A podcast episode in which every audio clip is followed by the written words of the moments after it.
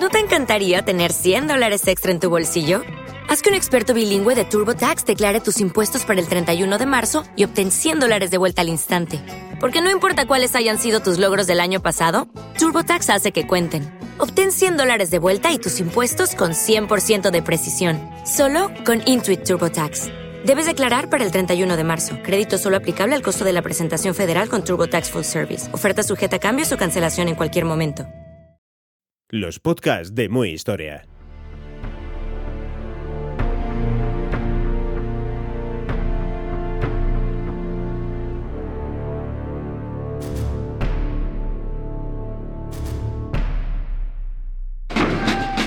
Estás escuchando Muy Historia. El eje del mal. Alemania, Italia y Japón a la conquista del mundo. Episodio 2. Aliados. Cuando el mundo finalmente reaccionó. Los enemigos de las fuerzas fascistas en la Segunda Guerra Mundial, los llamados aliados, no dejaron de crecer en número y poder desde el inicio de la guerra. De los cuatro millones escasos de soldados con los que contaban al principio de la contienda, se pasó a los más de 50 millones que estaban combatiendo al final. Este crecimiento de efectivos fue determinante para resolver victoriosamente el conflicto. Sobre todo desde 1942, año en que la balanza comenzó a inclinarse aceleradamente hacia su lado. Desde 1936, China venía siendo derrotada por Japón sin que ninguna potencia occidental le prestase ayuda ciegas ante los peligros del expansionismo nipón, creían que aquella guerra, de claros tintes genocidas, era un asunto de incumbencia exclusivamente asiática, y que a los estados de Occidente no les afectaría jamás. Este desinterés no era más que una extensión de la suicida política de apaciguamiento que hasta el momento británicos y franceses habían practicado en Europa, en la ingenua creencia de que las claudicaciones ante Hitler alejarían el peligro de la guerra.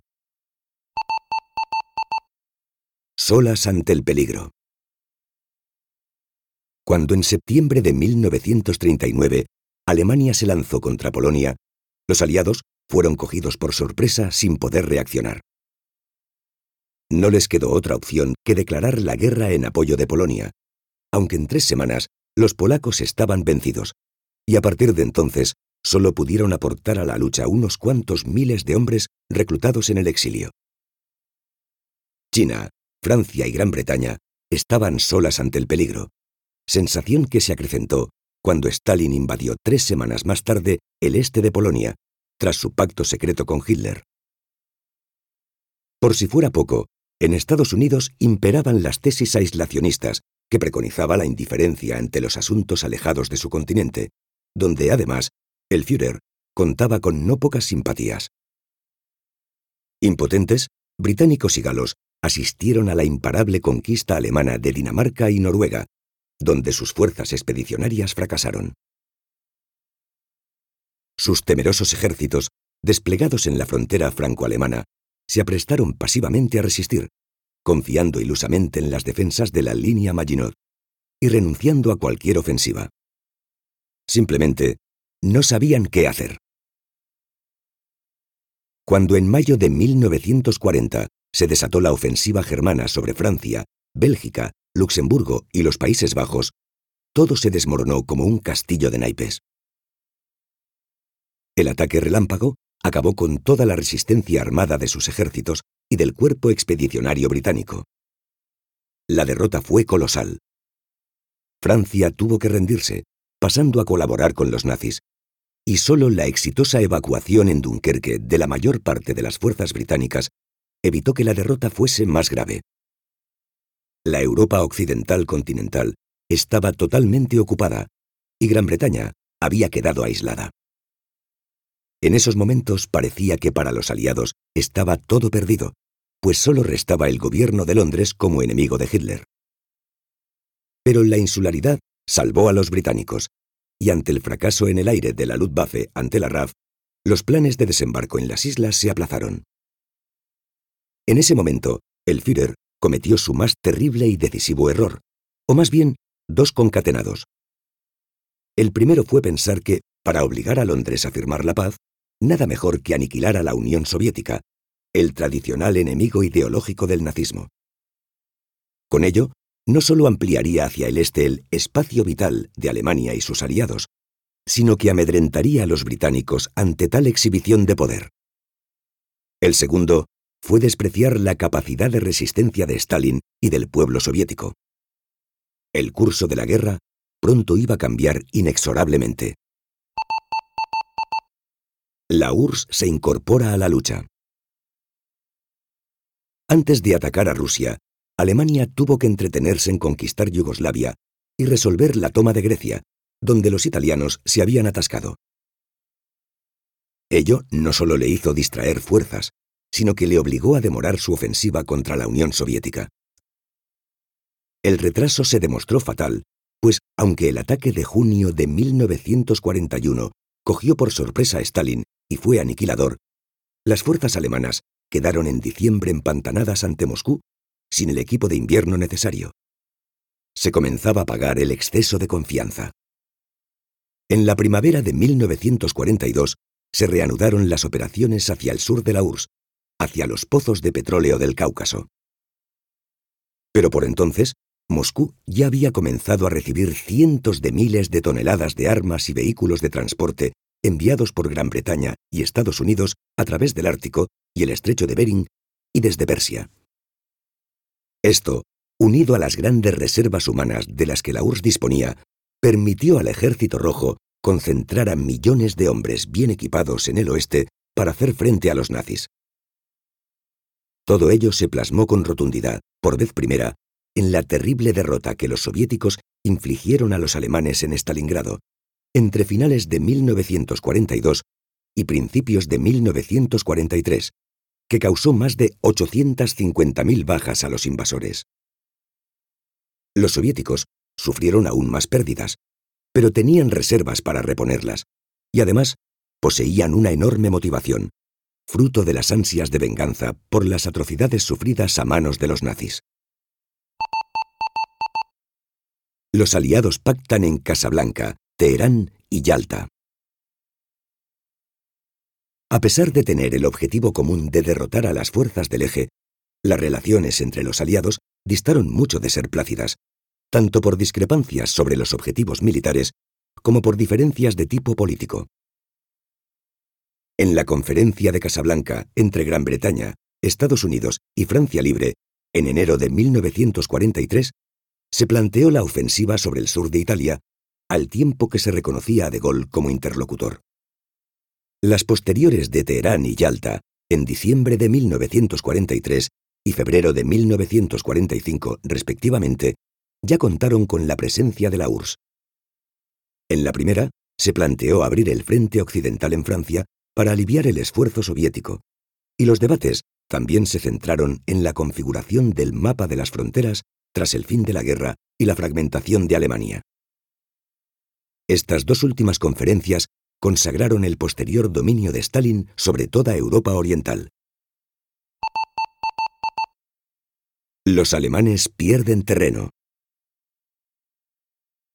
Al disponer de muchas reservas humanas, la estrategia se basó en la masiva acumulación de medios, en oleadas y oleadas de soldados que eran enviados al combate como carne de cañón, a veces sin armas, debiendo cogerlas del camarada caído.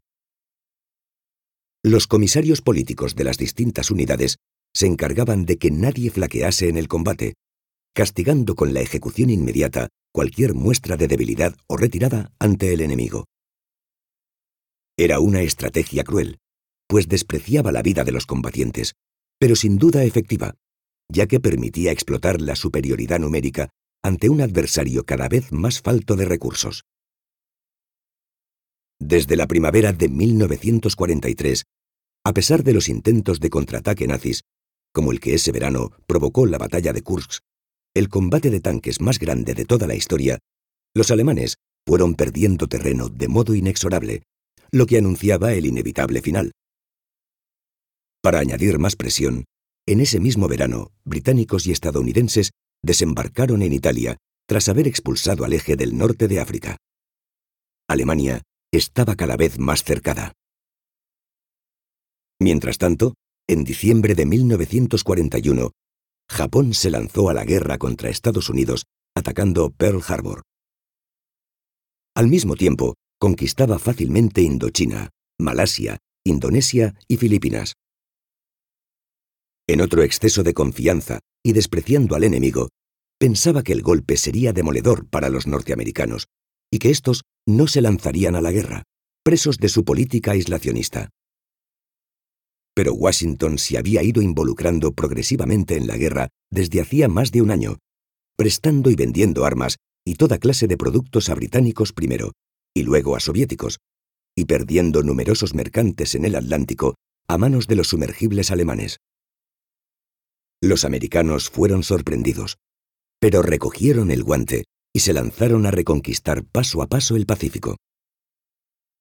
Su potente industria, siempre a salvo de ataques, se puso a producir a un ritmo frenético y suministró armas, equipos, alimentos y medicinas tanto a sus hombres como a los británicos y chinos que combatían en Asia contra los invasores japoneses.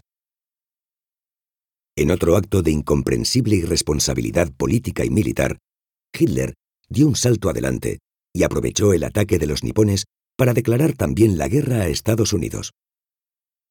Creía ciegamente en la potencia militar japonesa, impresionado por sus éxitos fulgurantes de los primeros meses en el extremo oriente y el Pacífico. Ciertamente, el ejército norteamericano estaba oxidado y no tenía la preparación de sus enemigos, pero sí contaba con motivación, con unas enormes reservas demográficas y, sobre todo, con una potencia económica, industrial y científica superior a la del resto de contendientes. Cuando toda esta maquinaria se puso en marcha, solo era cuestión de pocos meses que sus tropas comenzasen a adquirir experiencia.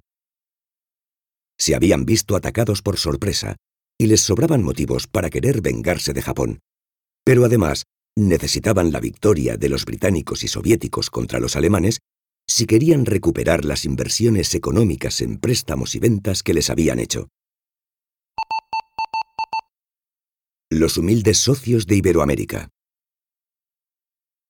Aparte de los grandes países conocidos, hubo otros más pequeños que también se involucraron en el bando aliado. Eran de América Central y del Sur, y buscaban ganarse el apoyo de Estados Unidos y favorecer sus exportaciones. Todos se unieron tras el ataque a Pearl Harbor. Panamá y Costa Rica de forma casi inmediata, y Cuba días después, arguyendo que varios de sus buques habían sido hundidos por submarinos alemanes. En 1942 se sumaron Brasil y México. El primero aportó 30.000 hombres, que combatieron casi en su totalidad en el frente italiano y sufrieron unas 1.500 bajas mortales. El segundo envió un grupo de pilotos de aviación que se encuadraron en el ejército estadounidense. Colombia se afilió en 1943 aunque solo contra Alemania. Por último, en 1945, poco antes de finalizar la contienda, se sumaron Argentina, Uruguay, Chile y Venezuela, aunque desde hacía años ya venían colaborando económicamente con los aliados. Arranca el Teatro del Pacífico. Millones de soldados americanos fueron a la guerra. En primer lugar, se centraron en recuperar las islas del Pacífico que les habían arrebatado los nipones. Su potencia aeronaval fue decisiva en este teatro de operaciones, aunque, como es sabido, en este escenario la guerra no concluyó hasta agosto de 1945, cuando lanzaron las bombas nucleares sobre Japón, que demostraron su superioridad tecnológica y científica. En segundo lugar, se centraron en el norte de África y en Europa, apoyando a los británicos y a los franceses de De Gaulle, que se negaban a obedecer al gobierno colaboracionista de Vichy.